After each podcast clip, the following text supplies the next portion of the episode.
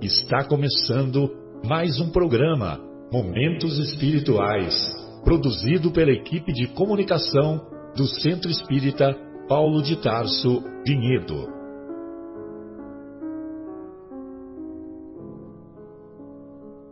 Se guardas contigo o estigma do sofrimento, indagando pela solução dos velhos problemas do ser e da dor, se percebes a nuvem que prenuncia a tormenta e o vórtice traiçoeiro das ondas em que navegas, vem conosco. Estudemos a rota de nossa multimilenar romagem no tempo, para sentirmos o calor da flama de nosso próprio espírito a palpitar e morredouro na eternidade, e acendendo o lume da esperança, perseveremos juntos em exaltação de alegria que Deus, o Pai de infinita bondade, nos traçou a divina destinação para além das estrelas. Vamos elevar o pensamento a Deus, nosso Pai, ao Mestre Jesus, aos benfeitores espirituais que nos acompanham. Vamos agradecer por todas as bênçãos recebidas, pelo pão, pelo teto, pela família, pelos amigos, pela saúde, pela inteligência, por tudo o que nos tem concedido para bem trilharmos a trajetória que nós nos propusemos. Humildemente ainda pedimos, Mestre, que esse nosso encontro seja produtivo que esse nosso encontro faça com que as reflexões que são derivadas, no fim das contas, do teu evangelho, do teu ensino de amor, que essas reflexões contribuam para o amadurecimento e para a iluminação das nossas consciências e, sobretudo, para o aquecimento dos nossos corações. Aquecimento dos nossos corações. Que assim seja. Que assim seja. Muito bom.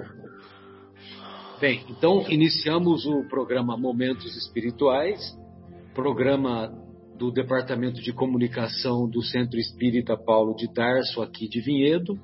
Hoje estudaremos o capítulo 28 da monumental obra O Evangelho segundo o Espiritismo. Capítulo 28 é o capítulo mais extenso porque é um capítulo que o Kardec fez dedicado à coletânea de preces espíritas. E como não poderia deixar de ser, ele escolheu a, o Pai Nosso como, é, como a oração principal desse capítulo e é a oração do Pai Nosso que vai que vai ser o centro da, da nossa discussão no programa de hoje. Na segunda parte discutiremos a, a continuação e possível conclusão do capítulo. Esse capítulo é sensacional, Lutas e Humilhações, que é o terceiro capítulo da segunda parte da obra Paulo e Estevão. Eu digo possível conclusão porque vejam vocês, né, Adriana? Vou me antecipar a você, Adriana. A primeira parte em sintonia com a segunda parte. A primeira parte é a oração do Pai Nosso, que é um roteiro, é um evangelho é, resumido. E a segunda parte é o roteiro que a Abigail passa para o Saulo, que é o roteiro conhecido como ATEP. Amar, trabalhar, esperar e perdoar, que é o roteiro que a Abigail fornece para o nosso querido Saulo.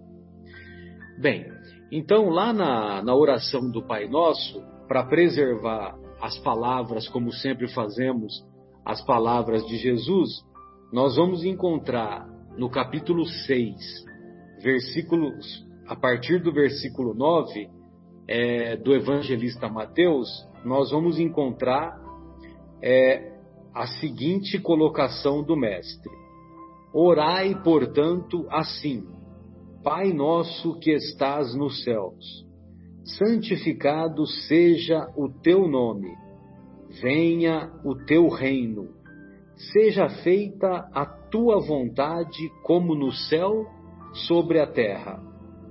O pão nosso diário dá-nos hoje. Perdoa-nos nossas dívidas, como também perdoamos nossos devedores. E não nos introduzas em tentação, mas livrai-nos do mal. Muito bem. Então, essa oração do Pai Nosso, ela é composta por sete pedidos. Quais são esses sete pedidos? Pai nosso que estás nos céus, santificado seja o vosso nome. É o primeiro pedido. Venha a nós o teu reino. É o segundo. Seja feita a tua vontade. A tua vontade, que é a mais sábia, é o terceiro pedido. O pão nosso diário dá-nos hoje é o quarto pedido. Perdoa-nos nossas dívidas. Quinto pedido. É, não nos deixes cair em tentação ou não nos introduzas em tentação. É o sexto pedido. E livra-nos do mal. Livra-nos do mal é o último pedido.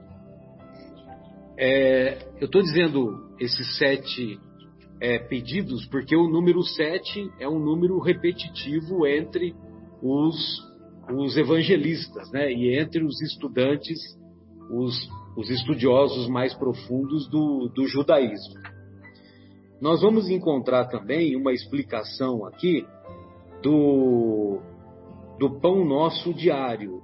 O pão nosso diário, na tradução aqui do nosso querido Haroldo, ele coloca é, ele coloca que é uma, uma palavra rara de significado disputado.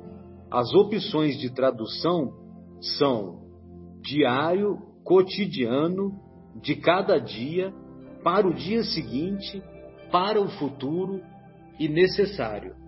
Então, é, to, todos esses sinônimos compõem como a gente deve entender esse pão nosso diário. Lógico que eu estou citando aqui a, as anotações do livro do Haroldo, porque o Haroldo pegou do original grego e passou direto para o é, português. Não fez o caminho natural que foi que foi para o latim, do latim para as línguas da Europa até chegar no português. Ainda nós vamos encontrar no Perdoa é, Nossas Dívidas. Quais dívidas são essas? As dívidas, aquilo que é devido. Ou então você também pode traduzir ou entender como ofensa, falta, pecado. É muito comum os nossos irmãos de outras denominações religiosas, os nossos irmãos católicos, protestantes, eles falam com muita frequência: perdoa as nossas ofensas. O, o Haroldo e o Kardec, ele prefere, eles preferem usar o perdoa as nossas dívidas, as dívidas que temos com a nossa consciência perante Deus. Ainda nós vamos encontrar nesse significado o não nos introduzas em tentação. O não nos introduzas em tentação, o Haroldo coloca assim: não me introduzas, não me ponhas, não permite, não permita que eu entre em tentação, que eu me torne vítima, que eu esteja em poder da tentação. Então, é... então essa colocação é para nós não cairmos em tentação, mas não cairmos em tentação porque porque Deus colocou essa adversidade no meio. É, é não cair em tentação para nós, para nós ah, não pedir para que Deus não permita que nós entremos em tentação. E finalmente, é, essa última colocação, livra-nos do mal. Livra-nos do mal não é é sobretudo o mal que nós podemos praticar para os outros, e nem tanto o mal ou as provações que podem nos atingir espontaneamente. Então, livra-nos do mal que nós podemos praticar contra os outros. Aqui na Bíblia de Jerusalém, nós também vamos encontrar é, livra-nos do maligno livra-nos do maligno, é, que é uma outra, uma outra forma de, de, de tradução para livra-nos do mal, aquilo que é ruim, aquilo que é pernicioso. E em relação a não nos. Aqui na, na Bíblia de Jerusalém, eles, tra, eles traduzem assim: não nos submetas à tentação. E aí, é, eles mesmos fazem uma nota de rodapé que, que eles consideram que essa tradução está equivocada, porque Deus não submete, não nos submete à tentação. É, ele, diz, ele diz assim que a tradução proposta é errada. Deus nos submete à prova, mas Deus não tenta ninguém. O sentido permissivo do verbo aramaico utilizado por Jesus deixar entrar e não fazer entrar não foi traduzido pelo grego. Desde os primeiros séculos, muitos, muitos é, estudiosos substituem é, a expressão dizendo: pedimos a Deus que nos livre do tentador e suplicamos a Ele a fim de não entrar em tentação, a fim de não entrar então nós pedimos a Deus para não entrarmos na, em tentação. Que também não está errado falar não cair em tentação.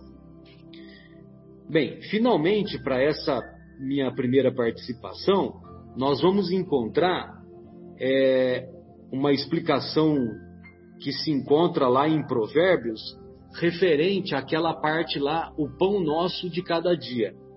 Então, o pão nosso de cada dia tem também um, um sentido semelhante no livro de Provérbios, que é lá do Antigo Testamento, né? Então aí já estamos falando de 800, 700, 800 anos antes do próprio Jesus. Sempre lembrando que esses livros do Antigo Testamento, é, eles foram inspirados por Jesus, né? Então, os autores desses livros, foram emissários do próprio Cristo, do próprio governador planetário e, e foram é, e os, os profetas mais conhecidos, né, Isaías, Jeremias, todos eles foram inspirados pelo próprio Cristo. Então nós vamos encontrar essa expressão, o pão nosso de cada dia, nós vamos encontrar lá no capítulo 30 do livro Provérbios, Afasta de mim a falsidade e a mentira. Não me des nem riqueza e nem pobreza. Concede-me o meu pedaço de pão. Não seja eu saciado e te renegue, dizendo: Quem é Iavé? Não seja eu necessitado, e roube e blasfeme o nome de meu Deus. Finalmente, eu não sei se vocês já conhecem, é, eu não sei se já comentei com vocês, o Fado provavelmente sim, mas o, o Mauro, o Bruno e a Adriana eu não tenho certeza. É, sobre o teste do marshmallow. Vocês conhecem o teste do marshmallow? Não? Fábio também não, Fábio? Você não, não. se lembra? Fábio, te, se, é, pois não. Sim, Marcelo, você já contou em alguma ocasião que eu estava perto. Ah, perfeito. Então, aí o, é, como os amigos é, não, se, não se recordam, exceto o Fábio, Então vale a pena a gente fazer a referência do teste do marshmallow e a sua íntima relação com o não não nos deixeis entregues à tentação, não nos deixeis é, não permita que eu entre em tentação, que eu esteja em poder da tentação. Ah, então, é uma, uma comprovação científica desse ensino de Jesus, né? É, o, um, um psicólogo lá da Califórnia, então, ele elaborou o teste do marshmallow nos anos 60. Depois vocês podem pesquisar, né, na, tem no YouTube, é fantástico, né, o, o experimento, né? Então, é, esse, esse, esse psicólogo, é, Walter, agora me esqueci o nome dele. É, depois que, eu, me, depois que eu, eu, pesquiso aqui, fica mais fácil. Aí o, o, o, esse psicólogo, o que, que ele fez? Ele, ele se acercou de uma série de colaboradores e colaboradores e colaboradoras e pegou crianças de 4 a 6 anos de idade. E, essa, e deu para essa criança, inclusive as crianças não sabiam que eram filmadas, mas elas estavam sendo filmadas. Então entrava uma colaboradora e falava para a criança: Olha, aqui tem um marshmallow nesse prato. P podia ser pé de moleque, né? Porque marshmallow não tem graça nenhuma, né? Mas é, para a cultura americana, eles gostam daquele negócio lá, né, desse tal do marshmallow. Muito bem. Aí então o, a, a, a colaboradora entrava, colocava o marshmallow num pratinho e falava para a criança: se você não comer esse marshmallow, quando eu voltar, quando eu voltar, Walter Michel, isso mesmo. O nome dele é Walter Michel. Obrigado, obrigado, Fábio é, quando eu voltar, eu dou dois marshmallows. Você vai ganhar mais um. Você vai ficar com dois marshmallows. Muito bem. E aí a colaboradora voltava cinco minutos depois, 10, 15 minutos depois, porque criança não tem muito horário de tempo, né? Não tem muita noção de tempo. Muito bem. A, dessas crianças, é, é interessante você ver o filme, porque tem criança que pega o marshmallow, fica cheirando, tem criança que fica olhando para o rodapé da sala para não olhar para o marshmallow, né? É uma, uma situação assim que é muito interessante. Bom, aí o, o, o Walter Mischel, ele percebeu que da, no, no, experimento, 80% das crianças, o que, que faziam? Não aguardavam e comiam aquele primeiro marshmallow. Só que 20% das crianças é, não, acabavam resistindo, né? Resistindo à tentação e não comiam, esperavam o segundo marshmallow, esperavam a premiação, esperavam a gratificação. Muito bem. É, o que, que, o, que, que o Walter Michel fez? Pegou essas crianças e acompanhou ao longo de décadas o desenvolvimento delas tanto na fase de estudantes quanto, quanto depois na fase da vida adulta. E, e os resultados foram abertos no começo dos anos 2000, na primeira década do século 21. E, e, quem fez a leitura foi a filha do Walter Mischel, que também se tornou psicóloga. Aí, qual que foi a conclusão? A conclusão que aquelas crianças que resistiram à tentação ao longo da sua trajetória, tanto universitária quanto da vida adulta, essas crianças se tornaram melhores alunos, melhores profissionais, melhores pais e pessoas com comportamento ético moral mais elevado, comportamento ético moral acima da média. Então vejam vocês que quando Jesus nos ensina para resistirmos à tentação, para termos essa coragem moral, ele não está ensinando à toa, né? Não é apenas Não é apenas um conselho, olha, procura se procura resistir à tentação. Nós deveríamos encarar como uma ordem, né, de realmente resistir à tentação. Evidentemente que isso isso se estende não só para para comida, né, como para todas as compulsões que ainda somos portadores, né?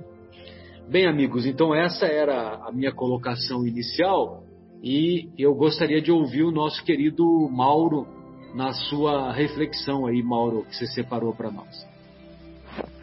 Olá, amigos. Mais uma vez é uma alegria a gente poder estar participando com vocês né, no estudo dessa oração tão sublime, né, que como o Marcelo diz é praticamente um resumo do Evangelho, né? Eu queria eh, começar com a primeira frase para fazer uma consideração. Quando Jesus ensina aos seus discípulos uh, essa oração, ele começa com a primeira frase, evidente: Pai nosso que estais no céu, santificado seja o vosso nome. Quando ele fala Pai Nosso, ele está dizendo que Deus é Pai, Deus é amigo e nós somos todos irmãos, evidente. Mas eu queria fazer uma consideração. Quando ele fala, ele, ele mostra a Deus de uma forma como no, nos primórdios da civilização, os homens tinham uma consideração mais ou menos uniforme do que eram os deuses, né? E normalmente eles tomavam Deus como um, um ser irado, e era necessário ser agradado, e esse agrado era feito com oferença, com oferendas e muitas vezes com sacrifícios de animais e até de seres humanos. A gente pode ver isso no Antigo Testamento, no Velho Testamento, existem várias passagens que mostram a Deus como um ser irado, um ser vingativo, muitas vezes. A gente, não, eu não vou, evidente, não vou ler porque é longo, mas, por exemplo, em Deuteronômio, capítulo 7, em Êxodo 12, 23, que é uma passagem mais conhecida, de quando Deus envia o anjo da morte e ordena matar as pessoas é, onde, não, onde não houvesse pintado a marca de sangue na, na porta. É uma passagem bem no início do, do Êxodo em que as pessoas se preparam para deixar o Egito, né? E em Samuel, em Samuel 1, 15, 3, então são todas passagens onde mostra Deus irado, Deus vingativo e que manda, um Deus sem amor, digamos assim. Então quando Jesus fala Pai Nosso que estás no céu, ele desmistifica esse Deus do Velho Testamento e mostra que Deus é amor que Deus é pai de uma família e que todos nós somos seus filhos. Diferentemente do de também na época de Jesus, quem se considerava filho de Deus ou seriam aqueles escolhidos como os deuses imperadores, como aliás, como reis e imperadores. Esses se achavam o representante de Deus na terra. Então, Jesus vem mostrar que Deus está em todos os lugares, Ele é bondoso e Ele é nosso Pai. Tem uma citação interessante que eu queria fazer também. É, os hindus, eles consideram que Deus vive dentro do nosso peito. Eles falam isso, né? Deus é um ser que está dentro do nosso peito. Eles estão querendo dizer que com isso que Deus está conosco sempre e em todos os lugares. Basta que a gente se abra para essa percepção. Paulo de Tarso também, no Ato dos Apóstolos 17 e 28, diz que Deus e que em Deus nós nos movemos e, e existimos. Então, fica claro que Deus é amor e bondade nessa, nessa primeira frase da oração. E por isso nós devemos louvá-lo e bendizê-lo porque nós não podemos prescindir dele para o fim ditoso, ditoso a que ele nos prometeu. É, venha a nós o vosso reino. Jesus, na, na, em, em muitas citações do Evangelho de Jesus, ele sempre fala do reino de Deus. E também ele deixa muito claro nas diversas, nas diversas comunicações com os seus apóstolos, né? Que Deus não é algo externo, né? Aqui, desculpa, que o reino de Deus não é algo externo. O reino de Deus é algo interno nosso, que é, né, como a gente diz no Espiritismo, né? Que a gente passa a compreender um pouco melhor o que Jesus fala em suas parábolas, que a evolução e o aperfeiçoamento das nossas almas está no nosso desenvolvimento interior. E que, consequentemente, com esse nosso desenvolvimento, a gente vai encontrar o reino de Deus, que seria a felicidade, né? A gente pode ver em Lucas 17, 20 e 21, quando Jesus diz que o reino de Deus não é a aparência exterior.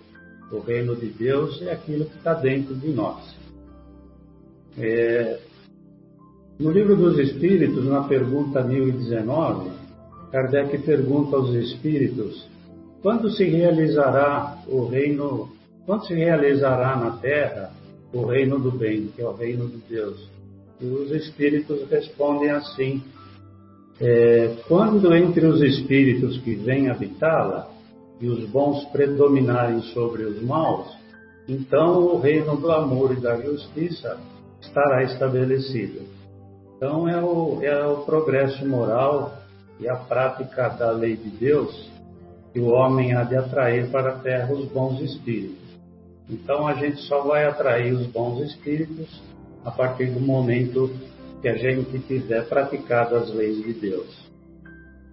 Quando ele fala, seja feita a vossa vontade, assim na terra como no céu, significa que a fé na justiça e na bondade divina, reconhecendo que ele sabe o que é melhor para nós. Por isso, seja feita a sua vontade. Ele sabe o que é melhor para nós. Mas muitas vezes ou quase sempre, a gente tem o livre-arbítrio. E esse livre-arbítrio, às vezes, nos faz enveredar por caminhos errados. Mas como Deus é sábio, Ele nos permite a inteligência, por mais que demore, algum dia a gente vai ter uma adesão espontânea aos seus amoráveis desígnios. Então, que seja feita a sua vontade. O pão nosso de cada dia dai-nos hoje. É, ele nos mostra que as necessidades, as necessidades materiais, muitas vezes a gente acredita que vem em primeiro lugar. E realmente era assim nos primórdios, né? A gente tinha a necessidade de, de se alimentar, de se cuidar, mas com o passar do tempo a gente vai percebendo que as necessidades espirituais, sociais e emocionais são até mais importantes do que o alimento.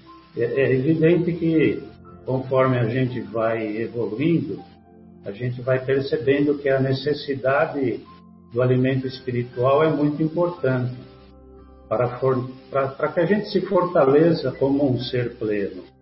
Então, quando Jesus diz é, o pão nosso de cada dia dai-nos hoje, ele está dizendo que nós não necessitamos somente do alimento espiritual, somente do alimento material, mas também do alimento espiritual. Aqui uma referência que você já até falou, perdoai as nossas ofensas. Aqui eu anotei uma coisa interessante para falar, porque quando quando a gente, quando Jesus diz assim, perdoai as nossas ofensas, assim como nós perdoamos a quem nos tem ofendido, talvez seria melhor dizer assim, perdoai as nossas ofensas ou as nossas dívidas, quando perdoarmos a quem nos ofendeu. Só que Jesus resolve pôr o verbo aí no presente, perdoai, porque ele sabe que a gente, como seres inferiores em evolução, a gente tem muita dificuldade ainda em perdoar. Então, por isso ele coloca o verbo no presente, para que cada vez que a gente repita essa oração, a gente lembre da necessidade do perdão. Eu achei interessante essa colocação que eu li em algum lugar, não vou saber onde, né? E seria melhor dizer realmente: perdoai as nossas ofensas quando nós perdoamos. Mas é difícil ainda a gente perdoar em muitos casos, né? Então o perdoai aí é para que a gente lembre sempre disso. Que a mágoa e o ódio é a pior prisão que o nosso espírito pode ter.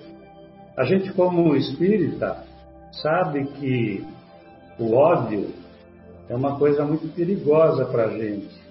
Porque quando a gente odeia alguém, quando a gente tem uma mágoa muito profunda, essa mágoa pode nos causar uma perseguição espiritual que pode nos acompanhar durante séculos, né?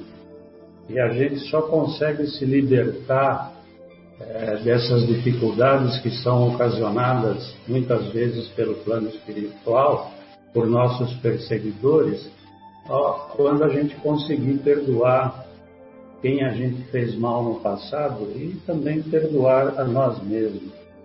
E tem uma frase importante que todos devem conhecer, porque Jesus diz o seguinte: a gente deve se reconciliar com os nossos inimigos enquanto a gente ainda está no caminho. E também eu queria deixar uma coisa que eu acho interessante, e só tem duas pessoas que podem atrapalhar a nossa evolução espiritual. É nós mesmos ou nossos inimigos. Então, para a gente conseguir a graça do perdão divino, a gente tem que é, perdoar aqueles que a gente encontra no nosso caminho também. E uma, finalmente aqui, as duas últimas frases, eu faço a seguinte leitura. Quando Jesus fala, não nos deixais entrar em tentação, mas livrai-nos do mal, a gente vai lá no Aurélio, a gente vê que tentação é um desejo veemente, uma disposição para a gente praticar alguma coisa que muitas vezes é diferente, é, é diferente do que a gente deveria por ser censurável. Seria uma satisfação imediata de um desejo, né? E quantas vezes a gente vê no mundo que as pessoas, por um desejo imediato, por uma vontade repentina ou uma tentação, envereda por caminhos errados. Vamos dar dois exemplos bastante simples, né? De repente a pessoa sente a a vontade de, esperar, de, de, de experimentar uma droga, por exemplo. Né? Ele foi tentado aquele desejo de experimentar uma droga. Só que por isso ele pode encontrar um vício terrível que vai acabar com sua existência moral, espiritual, física. Ou um desejo sexual, de repente, ele sente o desejo de uma traição conjugal. Isso pode levar à destruição da sua família, né? Então eu entendo assim que quando ele fala que a gente tem que tomar cuidado com a tentação, é para a gente refletir bastante antes de simplesmente seguir um impulso, um desejo desenfreado, porque as consequências podem ser desastrosas para a nossa vida moral ou para a nossa vida espiritual. E a gente precisa reconhecer que ainda nós temos uma fraqueza, uma inferioridade espiritual e que a gente tem que lutar contra esses desejos, contra essas tentações. Então a gente tem que tomar muito cuidado com esse impulso que pode nos levar a um desejo desenfreado. E finalmente, quando ele diz que nós, para nós nos livrarmos do mal, é, ele sempre fala em seu evangelho também que a gente deve vigiar, né?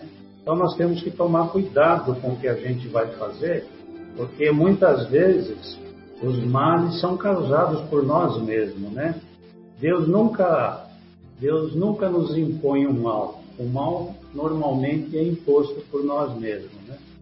Também vi um exemplo aqui que é bastante simples, mas é bem interessante.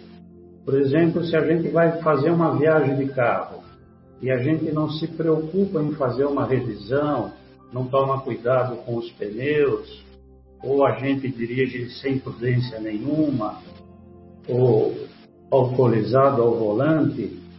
Então não adianta a gente pedir para Deus nos livrar do mal. Nós vamos causar o mal. Esse mal a gente pode causar a nós mesmos e a uma terceira pessoa, num acidente, numa morte. Então, quando ele fala livrai-nos do mal, significa que nós mesmos temos que cuidar e vigiar para que esse mal não aconteça para a gente. O mal não é uma coisa divina, eventualmente pode até ser uma, uma, uma necessidade de algum reajuste de outra existência, né? Mas normalmente os males são causados por nós mesmos. Então a gente tem, em suma, que combater as nossas más inclinações. Então, essa é, é basicamente a reflexão que eu faço aí do Evangelho, dessa, dessa oração do Evangelho. Beleza, Mauro. Maravilha. Obrigado. Ô, Adriana, gostaria de ouvi-la, querida. O que, que você separou aí para nós? Olá, pessoal. Boa tarde a todos. Uh, a, a, parte que eu separei aqui é, tem a ver com a, a prece, né? No, no, geral. E depois eu vou falar também um, um trechinho pequenininho sobre o Pai Nosso. Então eu fiz uma, uma pesquisa aqui no Livro dos Espíritos, é, o Livro dos Espíritos, né, como o Marcelo costuma falar, né, não pode esquecer do o. A gente é, encontra na questão 658 a, algumas perguntas sobre prece. E aí a pergunta diz assim, né? A prece agrada a Deus? E aí a resposta é que sim, a prece sempre é agradável a Deus quando ela é ditada pelo coração, porque para ele, né, para Deus, a intenção é tudo. Então vejam que é, tudo isso que vocês falaram com relação ao Pai Nosso, é, se for dito mecanicamente, sem refletir em cada trecho, cada, cada palavra, se realmente ela não vier com essa intenção, né, vinda do coração, ela perde a função dela. E aí fala, né, que é, assim é preferível a prece do nosso íntimo do que uma prece muito bela, lida, por mais linda que seja, se ela, se nós dermos mais importância como é, falamos do que com aquilo que o nosso coração sente que ela agrada, a prece agrada quando ela é dita com fé, fervor e sinceridade. E na sequência fala lá que o caráter da prece é um ato de adoração, ou seja, orar a Deus é pensar nele, se aproximar dele e se pôr em comunicação. E que as três coisas que podemos propor é louvar, pedir e agra ou agradecer. E a prece, ela torna sim o homem melhor, porque aquele que ora com fervor e com confiança, ele se faz mais forte contra todas as tentações do mal e Deus envia bons espíritos para assisti-lo. Olá, Marcela, parte para um pedacinho para a segunda parte do Paulo Estevão aqui, né? Ele envia sempre ajuda para poder nos assistir. E quando nós, é, e ele fala que quando normalmente, né, quando a gente vai fazer uma prece, ou pelo menos eu fecho os olhos e faço a prece.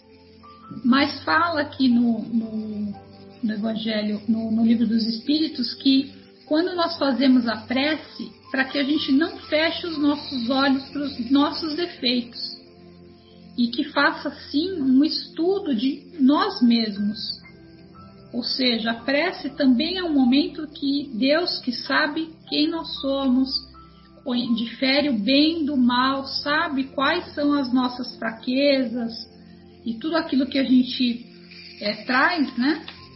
É, ele também sente no nosso íntimo, no nosso coração, qual é a nossa intenção, se o nosso desejo é realmente nos melhorarmos. Quando tem a passagem que ele fala é, pedir perdão né, pelas nossas faltas, assim como nós perdoamos a quem nos tem ofendido, ou seja, se a gente não perdoa o nosso irmão, como é que a gente está ali pedindo perdão para as nossas próprias faltas? Então Deus sabe, Deus conhece a gente, não precisa, nós não conseguimos esconder quem nós somos dele. Ele é o nosso Pai e conhece profundamente os seus filhos. E aí fala também que as boas ações são a melhor prece. Por isso que os atos valem mais do que as palavras. Né? Então, é preferível que a gente tenha boas atitudes, bons atos, do que se fixar em fazer uma prece perfeita, é, bem formulada, que não seja do nosso coração. E quando Jesus, é, quando os, os, discípulos pediram para Jesus, né, Senhor, ensina-nos a orar, foi justamente porque eles é, seguiam Jesus e viam ele constantemente orando. Então, se Jesus, né, que era quem era, sempre se mantinha em contato, em sintonia com Deus, né, com nosso Pai, é, quem não seguiria os seus passos, né? Vendo toda aquela paz, aquele amor, aquela tranquilidade, aquela humildade que ele tinha, né? Todos nós queremos ser assim como ele. Então, para sermos assim, devemos seguir os seus passos e e realmente a prece que Jesus ensinou, ela é um resumo que tem as, as, os três, as três propostas, né? Ele louva, pede e agradece ele traz todos os um resumo, né, de todos os deveres do homem para com Deus, para consigo mesmo e para com o próximo. E que quando nós façamos a leitura do Pai Nosso ou formos fazer as nossas orações, refletir no significado das ideias desse tesouro que é a oração que ele nos deixou. Ah, porque por trás de cada palavra tem uma, uma riqueza muito grande né, de princípios espirituais e morais. E assim como o Mauro falou, né, logo no comecinho, que foi só, eu só peguei a primeira parte, a, a primeira linha, que é quando ele fala Pai Nosso, porque realmente ninguém estava acostumado a tratar Deus como um pai. Então aquilo já foi uma coisa diferente para todos que estavam ali recebendo esse, esse modelo de oração, né? E, além de chamar Deus de Pai, ainda reforça falando Pai Nosso, ou seja, se a gente conseguir só a primeira linha, já vai ser um avanço estupendo, né? Para que a gente realmente se lembre que Deus é nosso Pai, que é o nosso melhor, que é a nossa felicidade, então que a gente confie nele e lembrar que somos todos irmãos. Temos que dar as mãos, ajudar uns aos outros e assim tentar cada dia ser um pouquinho melhor com essa fraternidade universal, né? Não não só no nosso círculo familiar ou muitas vezes naqueles com quem a gente tem afinidade, porque é fácil ser bom com quem é bom pra gente. Então, a proposta é ser com todos, sejam os encarnados ou os desencarnados, né? os irmãos da, do universo, né? não só daquilo que a gente enxerga. Era isso que eu trouxe para a reflexão de hoje. Exatamente, né, Adriana? Com todos, né? E uma coisa assim que eu me lembrei que o Mauro havia falado é que a, é, quem pode atrapalhar a nossa evolução, o, o, nosso querido Mauro falou que somos nós mesmos e os nossos inimigos, né? E eu vou permitir discordar um pouquinho de você, Mauro, porque o, os nossos inimigos estão dentro de nós mesmos, né? Então, é, eu entendo o que você quer dizer, né? Porque tem, tem aqueles que atrapalham a nossa jornada, mas é, muitas vezes atrapalham porque nós também deixamos atrapalhar. Né? Nós nos deixamos envolver pelo orgulho, pelo egoísmo, né? Que são os inimigos que estão dentro de nós. Né? Nada é por acaso, né? A gente que conquista os inimigos. Sem dúvida. Ô Bruno, gostaria de ouvi-lo, querido. Olá, amigos. Obrigado pela essa oportunidade. É muito bom ter retornado aqui.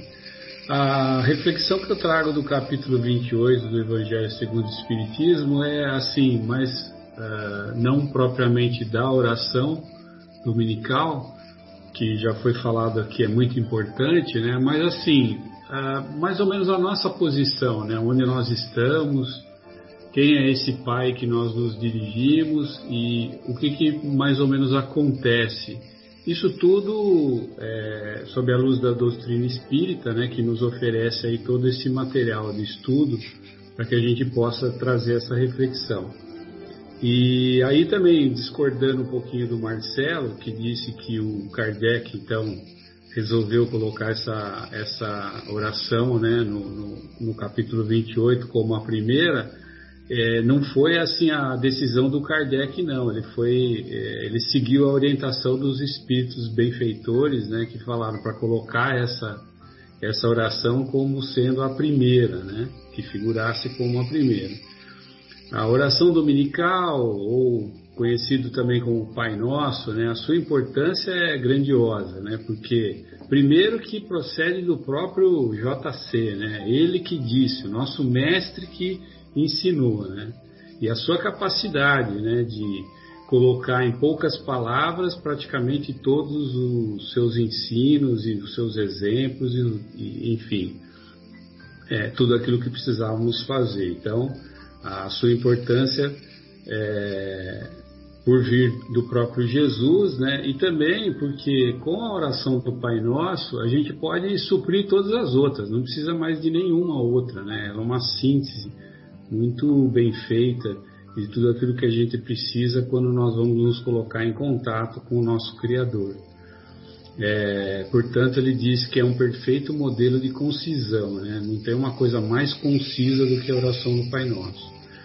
E como a Adriana disse, está né, tá no nosso Evangelho segundo o Espiritismo, resume todos os deveres do homem para com Deus, para com ele mesmo e para com o próximo, né, para os nossos irmãos. Então, de dentro da doutrina espírita, a gente vai trazer lá que Deus deu ao homem, né, o homem atingiu a capacidade de possuir inteligência e possuir a razão.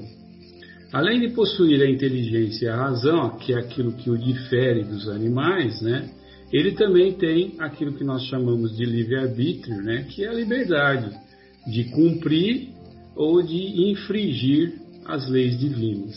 Ou seja, a liberdade entre escolher o bem ou o mal. Lembrando sempre que o mal é uma opção que nós fazemos, porque Deus, que é todo bondade, todo justiça, todo misericórdia, que cria tudo na mais perfeita sintonia e perfeição, jamais seria capaz de criar o mal. Então, o mal é um instrumento que ainda nós utilizamos para escolher os nossos caminhos. Isso aí vai chegar a um fim. Algum dia nós vamos deixar o mal de lado e ele não mais vai fazer parte da nossa vida, do nosso convívio, do nosso mundo, né? Vamos, oxalá, né? É, dizem, tomara que seja rápido, né?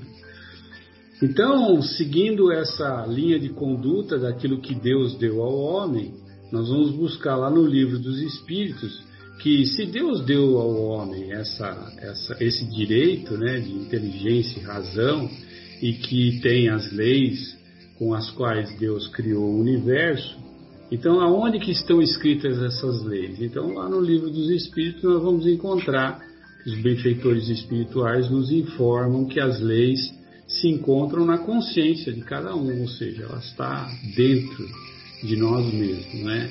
Essa consciência que nós temos de quando fazemos o certo ou quando fazemos o errado. Não podemos mais alegar ignorância, porque como homens, como indivíduos, como espíritos, nós já temos, como eu falei, a inteligência. a razão. Então não dá mais para fugir e dizer, ah, mas eu não sabia, né?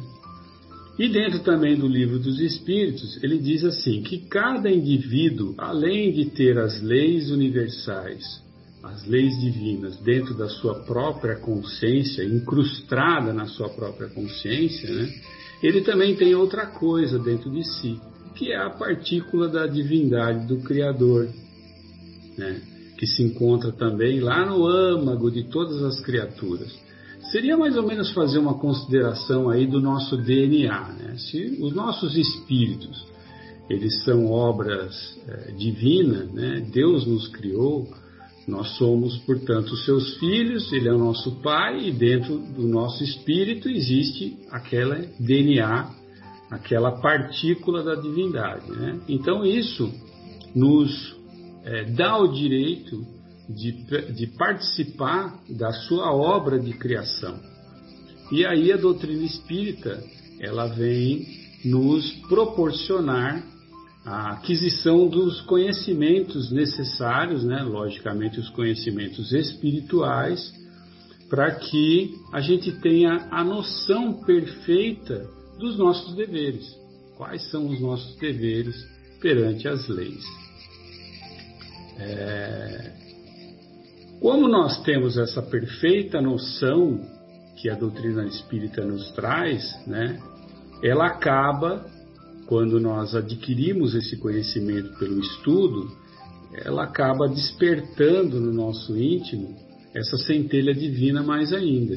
Né? Ela estava lá meio que adormecida, mas a gente fala: pera lá, Pô, se a doutrina dos espíritos está trazendo para mim esses conhecimentos, que as leis se encontram na minha consciência, se a partícula divina está no meu interior, está no âmago do meu ser, que eu posso participar desse processo de criação, que eu posso participar desse processo de melhoria, que as minhas vibrações, que o meu desejo, a minha esperança, o meu amor, a minha fé vão alavancar este mundo em que eu vivo e vão melhorar as situações por onde eu passo e com as pessoas com quem eu cruzo o meu caminho, essa centelha, essa vontade, ela acaba ficando mais desperta dentro de nós. Então, a reflexão que eu trago aqui, de dentro da oração do Pai Nosso, é quando ele fala assim, ó, perdoa as nossas dívidas como perdoamos que, aos que nos devem. Né? Então, assim, quando nós dizemos isso, perdoe as nossas dívidas, então, como o Marcelo disse, nós estamos fazendo um pedido. Perdoa as nossas dívidas. Mas também nós estamos falando o quê? Nós estamos falando, é, nós estamos dando a nossa intenção, a nossa intenção de que se Deus, na sua misericórdia, perdoar nossas dívidas, nós nos comprometemos a perdoar aqueles que nos devem da mesma forma. A nossa consciência né, e a nossa intenção, elas querem dizer o que então? Que nós sabemos das nossas infrações às suas leis. Porque se nós não soubéssemos, não tivéssemos consciência, não haveria motivo pelo qual, pelo qual pedir perdão. É, pedir que o Pai é, nos perdoe as dívidas, né? Então, a, as infrações às suas leis são consideradas ofensas. E essas ofensas, como a doutrina espírita já nos disse, já nos trouxe, já nos ensinou, geram dívidas. Dívidas com a lei da causa e efeito. Nós pedimos a misericórdia de Deus e fazemos uma promessa do que? De nos esforçarmos de darmos o melhor do que temos de dentro de nós para não contrair mais dívidas. Ou seja, é aquela história de que Jesus perdoava e dizia: vá e não peques mais. Não contraia mais dívida. Né? Então, na verdade, isso aqui está sintonizado, está tá simbolizando exatamente isso.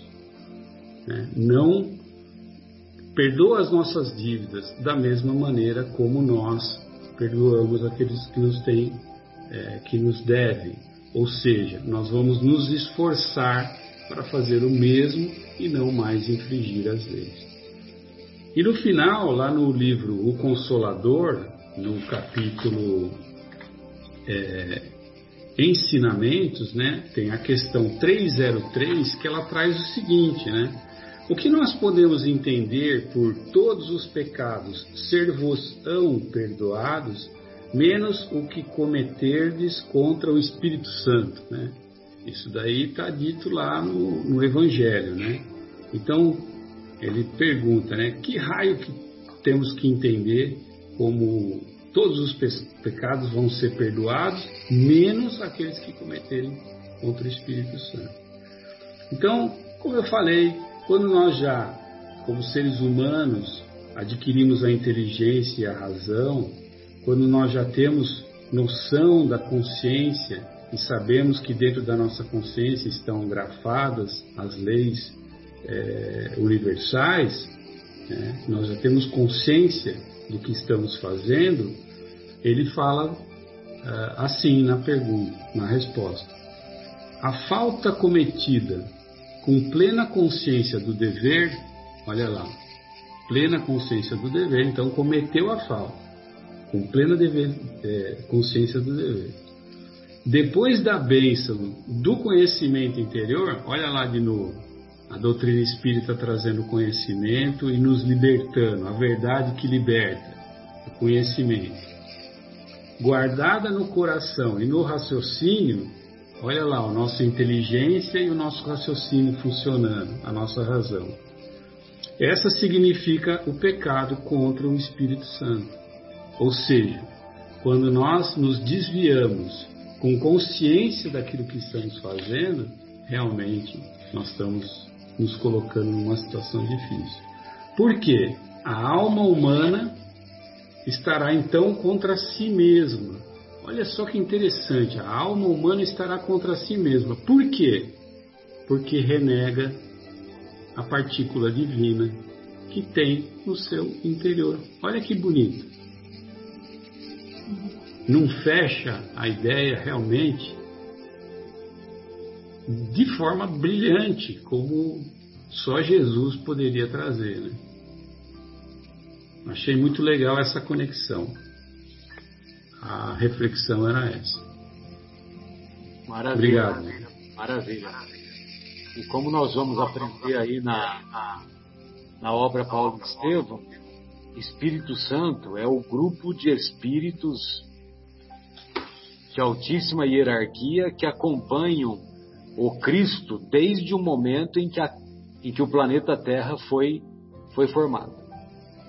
É, e, e, e, são os espíritos puros que já aprenderam, né, Marcelo, a seguir as leis do Pai, de Deus, do Criador, né? Tem um perfeito entendimento da, da, da, do cumprimento dessas leis. Perfeito. E aí, Fábio, gostaria de ouvi-lo, querido. Olá, amigos. É, é um prazer estar aqui novamente. Muito obrigado pela oportunidade. Bom, é, como o Bruno e o Mauro citaram, né, que é, não basta nós orarmos, mas também termos em consideração os nossos deveres, né, perante as leis. E até os dois citaram aquela parte do é, para que Deus nos perdoe da mesma forma com que nós perdoemos, perdoamos, né? Então, é, fica claro que é, nós temos uma responsabilidade, né, que não, não, é simplesmente entregar nas mãos do Criador. E isso está plenamente de acordo com é, o que está escrito aqui no, no livro Vivendo o Evangelho, que eu vou ler aqui chama-se Oração Dominical, item 329. Fala assim, ó: Na oração dominical, você deseja o amparo do alto, mas também, Bruno e Mauro, há de se comprometer com a renovação íntima. Você invoca o Criador como Pai, certo? Mas será você o filho leal? você santifica o nome do Senhor. E seguirá você os seus mandamentos, a sua lei? Anseia pelo reino de Deus. Né? Venha a nós o vosso reino, não é isso? Anseia pelo reino de Deus. E será seu súdito fiel? Crê na vontade divina, né? Quando fala, seja feita a vossa vontade. Nós estamos crendo nela, né? E guardaremos obediência à sua vontade. Suplica o pão de cada dia e trabalhará é, arduamente e honestamente. Implora o perdão das dívidas e relevará os débitos alheios. Tem a ver, né? Aspira à absolvição das ofensas e terá misericórdia para com o teu próximo? Pede a resistência às tentações e vai lutar contra os seus desejos infelizes? Demais, né? Roga o afastamento do mal e vai combater as suas próprias imperfeições? Quer que tudo seja assim e fará a sua parte?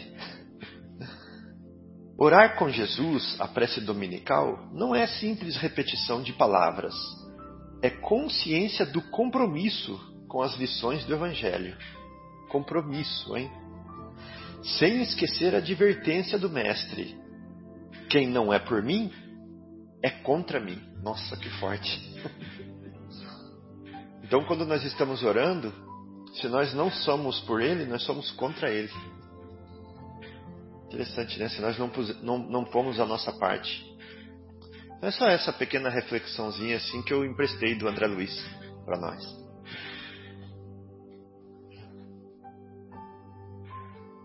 Muito bom, Fábio. É, bem, pessoal, então encerramos essa primeira parte, a não ser que alguém queira fazer algum outro comentário. E se não tiver ninguém, aí a gente retorna daqui a alguns, após a pausa musical, para a segunda parte do nosso estudo.